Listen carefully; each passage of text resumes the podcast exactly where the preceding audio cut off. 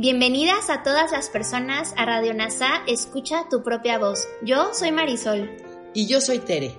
En Radio NASA le hablamos a todas las personas, no a hombres o mujeres. Te acompañaremos en las lecciones y oraciones de un curso de milagros. Compartiremos reflexiones y entrevistas para aprender juntos sobre NASA y un curso de milagros. Gracias por acompañarnos.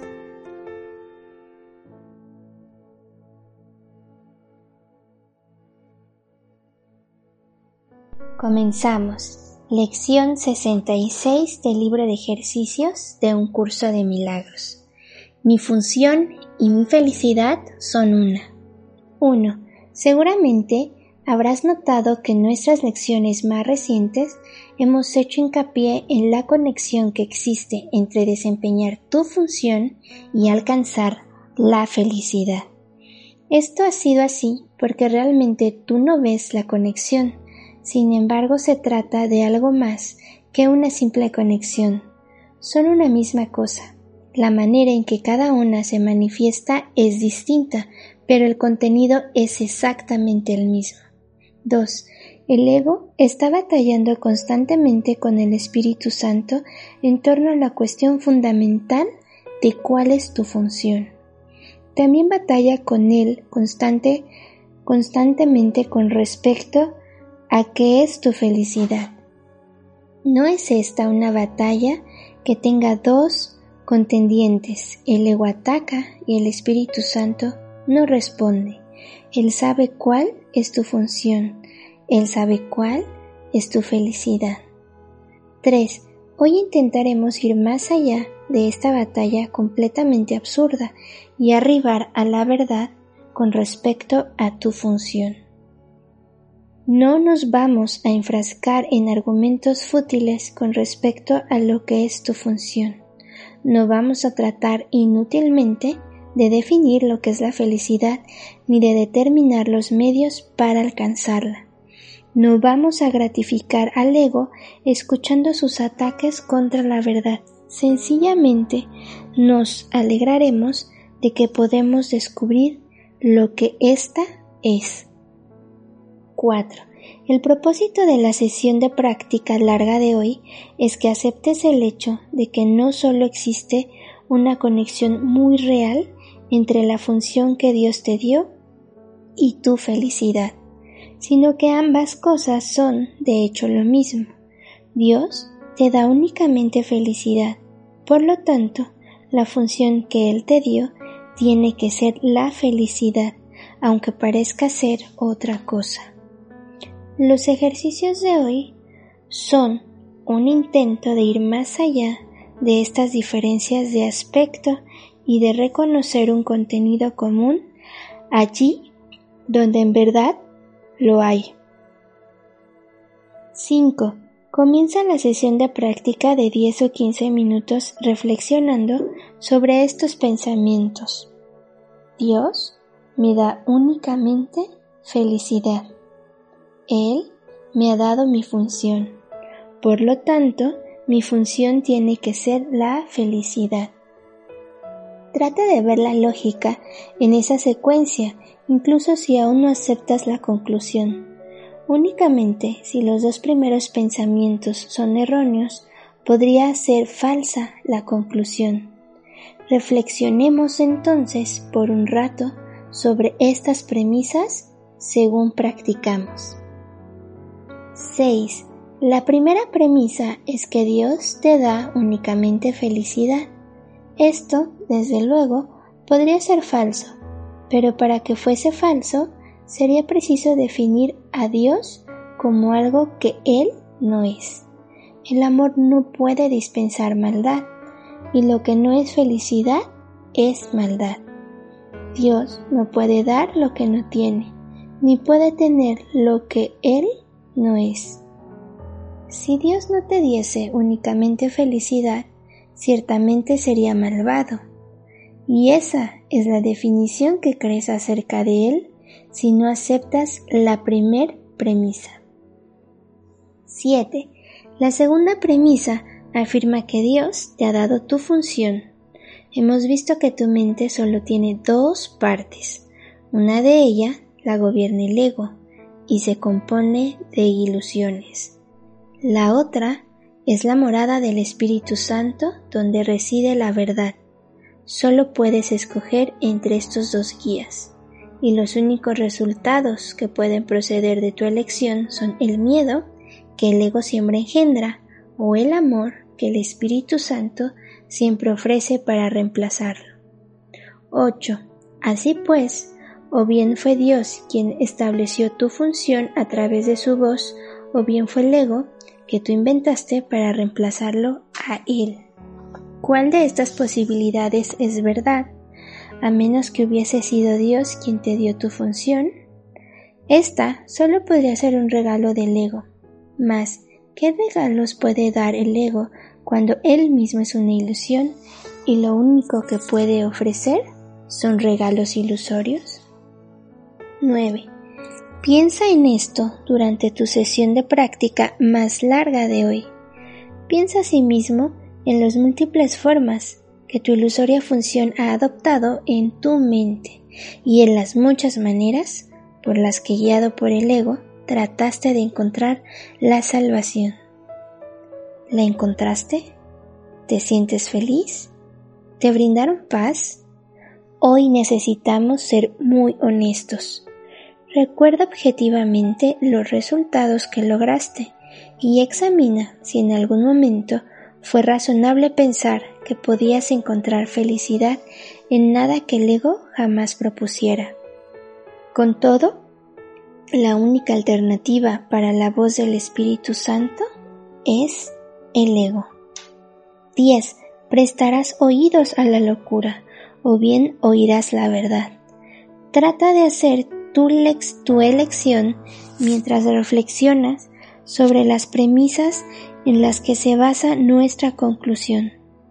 Podemos concurrir con esta conclusión, pero no con ninguna otra, toda vez que Dios concurre con nosotros al respecto.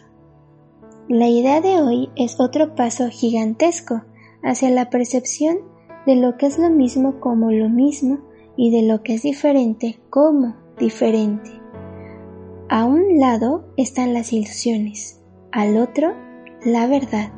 Tratemos hoy de darnos cuenta de que solo la verdad es verdad. 11.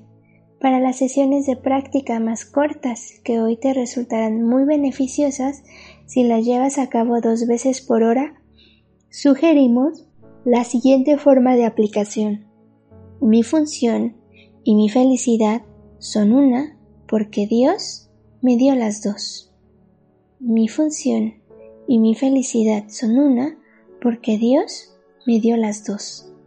No te tomará más de un minuto y probablemente repetir estas palabras lentamente y pensar en ellas por un rato mientras las dices. Ahora vamos de la mano con Kenneth Wapnick maestro de un curso de milagros. Revisaremos sus reflexiones sobre esta lección para poder entender mejor su contenido. Mi función y mi felicidad son una. Esta lección continúa el tema de nuestra felicidad y su función, elaborando sobre su unidad. La única manera de que podamos ser felices es dejar que Jesús sea nuestro Maestro, esta decisión refleja nuestra función de perdonar. Cualquier otra cosa no nos brindará felicidad porque no durará. Desempeñar nuestra función es la causa y el efecto es nuestra felicidad.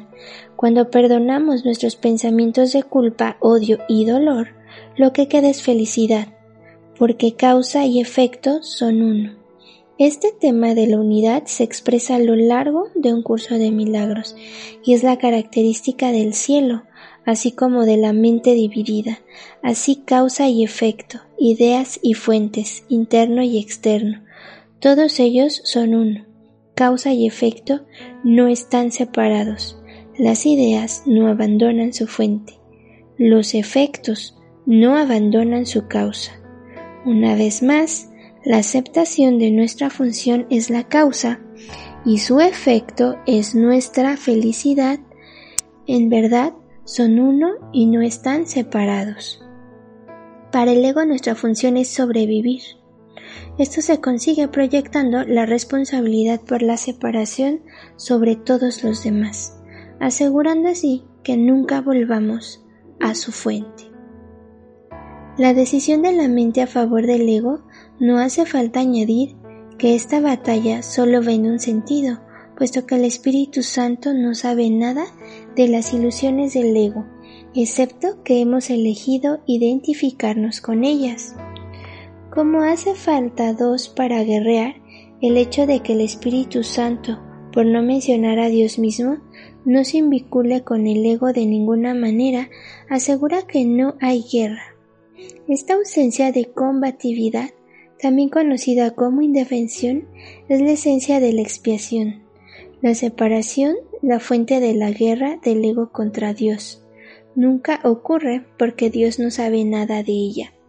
Una ilusión no reconocida sigue siendo una ilusión. Sin embargo, cuando se la confronta, la ilusión se hace real en nuestra creencia y así nuestro sueño de separación se hace real para nosotros. Elegir la expiación deshace esta locura, restaurando a nuestra conciencia la verdad de nuestra identidad como Cristo. Para el ego, la felicidad es cuando matamos. Ciertamente su lema es mata o te matarán. Felicidad es cuando conseguimos lo que queremos, lo que ocurre a expensas de alguien más, yo gano, tú pierdes. Eso es la felicidad. Pregunta a los miembros de un equipo deportivo que gana un gran partido. Los jugadores se sienten felices porque el otro equipo ha perdido y no se sentirían felices si el otro equipo hubiera ganado. Los deportes están establecidos de tal modo que no puede haber dos ganadores.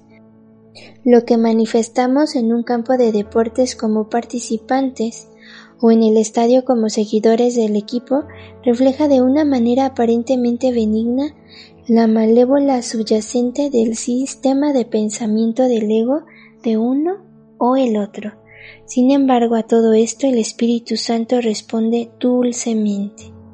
Confundes tus interpretaciones con la verdad y te equivocas, mas un error no es un pecado, ni tus errores han derrocado la realidad de su trono. Dios reina para siempre y solo sus leyes imperan sobre ti y sobre el mundo. Su amor sigue siendo lo único que existe. El miedo es una ilusión, pues tú eres como Dios. En la aceptación de este amor se halla nuestra verdadera felicidad. El Espíritu Santo no responde porque no hay nada a lo que Él haya de responder. ¿Cómo podría Él, el reflejo de la verdad en nuestras mentes, responder a una ilusión? Si lo hiciera, la ilusión sería real. Como Jesús explica en el texto, un pasaje al que retornamos con frecuencia, lo único que el Espíritu Santo es recordar. Él no vence, ordena ni exige, Él no hace nada sino recordarnos la verdad. La paz del Espíritu Santo es el final del conflicto, mientras que la voz equivocada nos lleva a la guerra, en la que perdemos nuestra alma. Sin embargo, sin oposición, el aparentemente enemigo deja de ser, y lo que parecía un campo de batalla se disipa, en la nada de donde provino. Las ilusiones de los ataques del ego son llevadas ante la verdad del Espíritu Santo y la verdad no las vio. De esta manera son desechos porque su aparente realidad ni siquiera se reconoce. ¿Cómo sería posible responder a ellas? En cualquier caso, el ego continúa intentando hacer que el conflicto sea real en cualquier conflicto hay dos fuerzas en oposición, de las que una será la ganadora y la otra la perdedora. Al Espíritu Santo no hay fuerza que se le oponga, solo existe Dios y nada más. Por lo tanto, para el Espíritu Santo el camino de salida del conflicto consiste en recordarnos que no hay conflicto, no hay problema que resolver no hay enemigo que se haya que confrontar y superar. Este simple hecho nos hace felices. La manera que tiene un curso de milagros de deshacer el ego es hacer que lo miremos. No se requiere nada más. Cuando miramos nos damos cuenta de que no hay nada que ver y por lo tanto no tiene sentido definir al ego ni discutir con su sistema de pensamiento. Así vamos más allá de su naturaleza ilusoria hacia la verdad. Nadie puede escapar de las ilusiones a menos que las examine, pues no examinarlas es la manera de protegerlas. No hay necesidad del sentirse amedrentado por ellas, pues no son peligrosas. Estamos listos para examinar más detenidamente el sistema de pensamiento del ego porque junto disponemos de la lámpara que lo desvanecerá, pues debemos primero examinarla para poder así ver más allá de ella, ya que le has otorgado realidad. Tranquilamente desvaneceremos juntos este error y después miraremos más allá de él hacia la verdad. El proceso de perdón entraña darse cuenta de que el ego que pensábamos que estaba ahí no tuvo efecto. Si no tuvo efecto, no puede ser una causa. Si no es una causa, no existe. Jesús nos está entrenando para mirar a las falsas funciones del especialismo que hemos fabricado como sustitutos de nuestra verdadera función, que es perdonar y después recordar quiénes somos. Él solo nos pide que miremos a lo falso, porque de esta manera la ilusión es llevada ante la verdad, y en la presencia de luz la obscuridad del ego desaparece. Jesús aborda la diferencia crucial entre apariencia y realidad, no en términos de lo que percibimos externamente, sino dentro de nuestra propia experiencia. A menudo, y reforzados por las tradiciones religiosas o espirituales, los aspirantes espirituales se aferran a la demente creencia de que Dios exige sacrificios y que realizar nuestra función implica sufrir.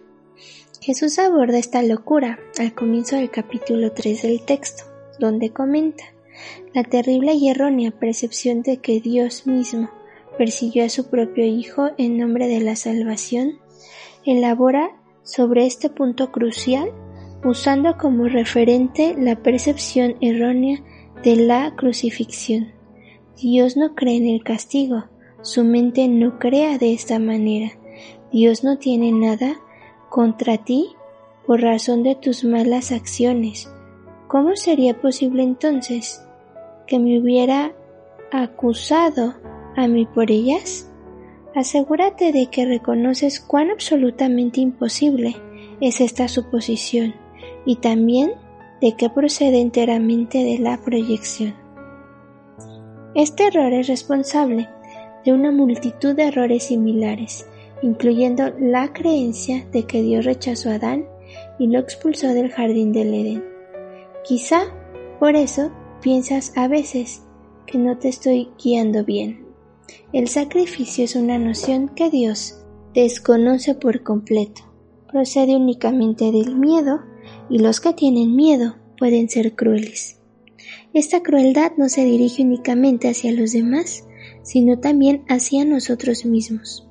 Es esta dolorosa y equivocada percepción de Dios exigiendo sacrificios la que Jesús trata de corregir aquí en esta lección. Nuestra felicidad y nuestra función son una. El propósito de Jesús al hacernos usar este silogismo de mi función tiene que ser la felicidad es que nos debemos nos demos cuenta de que nada de lo que hacemos en este mundo traerá la felicidad. Solo el reconocer que nuestros intentos fracasan y fracasan miserablemente, nos sentiremos motivados a decir que debe haber algo más. Entonces entenderemos que hemos estado buscando la felicidad en el lugar equivocado y por lo tanto nunca la encontraremos. Solo es posible encontrarla si vamos dentro y se la pedimos a nuestro verdadero Maestro. Así Jesús dice. que si no crees que Dios solo da felicidad, lo estás convirtiendo en un ser dualista que te dará felicidad junto con algo más. La siguiente frase nos ofrece de manera implícita una declaración muy clara sobre la tercera parte de la mente, lo que llamamos el tomador de decisiones. Solo puedes escoger entre estos dos guías. Por lo tanto, debe haber cierta parte de nuestras mentes que eligen entre el ego y el Espíritu Santo. Solo hay dos resultados, efectos o contenidos, que son posibles en este mundo, amor o miedo. Todo lo demás es simplemente una expresión de uno de estos dos pensamientos. Como Dios mismo la comparte con nosotros debe ser verdad. Entonces cualquier otra cosa sería una mentira. Esta simplicidad subyace a la simplicidad de nuestra toma de decisiones. Elegir a Dios es rechazar la locura del ego. Elegir al ego es rechazar la verdad de Dios. Una lleva a la felicidad, la otra a la desdicha. ¿Qué podría ser más simple que esto? Y por último, debería resultarnos sorprendente comprobar lo fácil que olvidamos. En realidad recordar dos veces por hora lo felices que nos hace el perdón no es dedicarle mucho tiempo, excepto para el ego, que ambiciosa celosamente todos y cada uno de los instantes no santos. Por lo tanto, cuando no somos capaces de pensar en las palabras del ejercicio dos veces por hora, en algún punto deberíamos pensar en nuestra resistencia a hacerlo, tal pensamiento libre de juicio, esto es lo que significa mirar con el Espíritu Santo. Nos ofrecerá abundantes recompensas cada vez que nos acordemos de perdonarnos a nosotros mismos por habernos olvidado. Gracias por unir tu mente a todas las mentes. Soy gratitud.